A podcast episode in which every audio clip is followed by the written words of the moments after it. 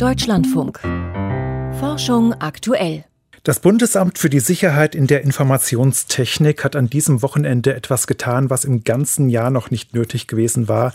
Es hat die Warnstufe Rot ausgerufen und zwar für eine Sicherheitslücke in einer Java-Bibliothek namens Log4j. Solch eine Bibliothek ist eine Sammlung von Routinen, die das Arbeiten mit der Programmiersprache Java erleichtern sollen. Log4j wird in vielen Softwarepaketen benutzt, um zu protokollieren, wer mit diesen Programmen gearbeitet hat, wer auf Server zugreift. Mein Kollege Peter Welchering hat zu der Sicherheitslücke sich informiert. Peter, warum ist denn gerade diese Schwachstelle so gefährlich? Ja, da gibt es gleich mehrere Gründe. Erstens kann sie einfach sehr, sehr einfach und mit wenigen Zeichen, so 30, 40, eben ausgenutzt werden und dann kann auf die Systeme zugegriffen werden, die eben Log4j einsetzen. Die können dann ausspioniert werden, die können durch Angreifer übernommen werden. Und zum Zweiten nutzen unglaublich viele Softwarehersteller diese Bibliothek Log4j, denn die ist Open Source und für deren Benutzung fallen eben keine Lizenzgebühren an. Und drittens wird Log4j eben benutzt, um alle Arten von Zugriffen, von Umgang mit Software, mit Systemen zu protokollieren. Das ist also eine Verwaltungssoftware mit Wächterfunktion und das Blöde ist, wenn ich den Wächter manipulieren oder ausschalten kann, bin ich eben drin im System. Es sei denn, es gibt zusätzliche Sicherheitsmaßnahmen. Und da kommen wir zum vierten Punkt. Die Softwarehersteller, die Log4j für ihre teilweise sehr, sehr kritisch eingesetzten Produkte nutzen, die haben die Bibliothek eben zum Teil ohne weitere Prüfung übernommen und es wurden keine weiteren Sicherheitsmaßnahmen eingebaut. Aber wer genau ist denn nun von dieser Sicherheitslücke betroffen? Wo überall wird Log4j verwendet? Weltweit. Das besondere Anwaltspostfach in Deutschland musste deshalb außer Betrieb genommen werden. Die Anwälte durften ihre Schriftsätze an die Gerichte wieder faxen. Bei Amazon, Google, IBM, bei Tesla, bei Twitter, bei Cloudflare wird die Bibliothek gern verwendet dann, wie gesagt, es fallen ja keine Lizenzgebühren an. Kameraüberwachungssysteme arbeiten gern damit, QR-Code-Scanner, Smart Home-Anwendungen wie etwa digitale Türschlösser oder Konfigurationsdienstleister, die für andere Unternehmen IT-Systeme aufsetzen und warten. In vielen Home-Offices finden wir Log4j. Da wird es dafür eingesetzt, um den WLAN-Zugang zu verwalten. Aber man muss einfach sehen, die Bibliothek ist wirklich total weit verbreitet. Gab es denn schon erfolgreiche Angriffe, die diese Sicherheitslücke ausgenutzt haben?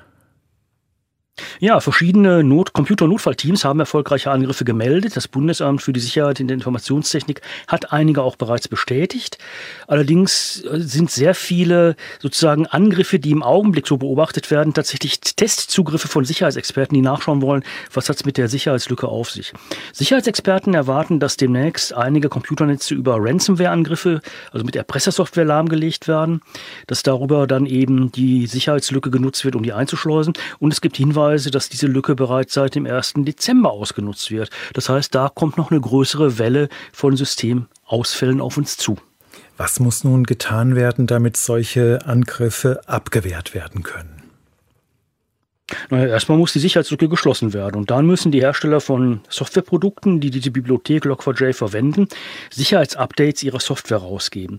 Das ist in einigen Fällen am Wochenende passiert, in anderen Fällen arbeiten die Hersteller dran. Eine gewisse Anzahl von Herstellern prüft derzeit, ob in ihren Produkten überhaupt Teile aus dieser Log4j-Bibliothek verwendet wurden. Das kann ein bisschen dauern. Wir Otto Normalanwender können gar nichts machen, außer unsere Daten selbst nochmal wegzusichern. Backup ist immer gut, auch in diesem Fall. Aber gefordert sind jetzt die Softwarehersteller und die IT-Sicherheitsdienstleister. Die haben auch Notfallmaßnahmen eingebaut. Also beispielsweise Netzwerke aufzuteilen, Filter einzusetzen, dass diese Befehlssequenzen nicht durchgehen, Zugangsbeschränkungen, Zugriffsrechte einzuschränken oder reinkommende Verbindungen und ausführbare Befehle und Programme eben auch zu beschränken. Allerdings schränkt das immer die Nutzung der Systeme ein. Das ist bei den Anwendern natürlich überhaupt nicht beliebt. Log4j ist eine quelloffene Bibliothek. Alle, die das wollen, können sich den Programmtext anschauen, ihn analysieren, auf Fehlersuche gehen. Und deshalb erwartet man doch, dass solche Schwachstellen rasch gefunden und geschlossen werden. Warum hat das hier so lange gedauert?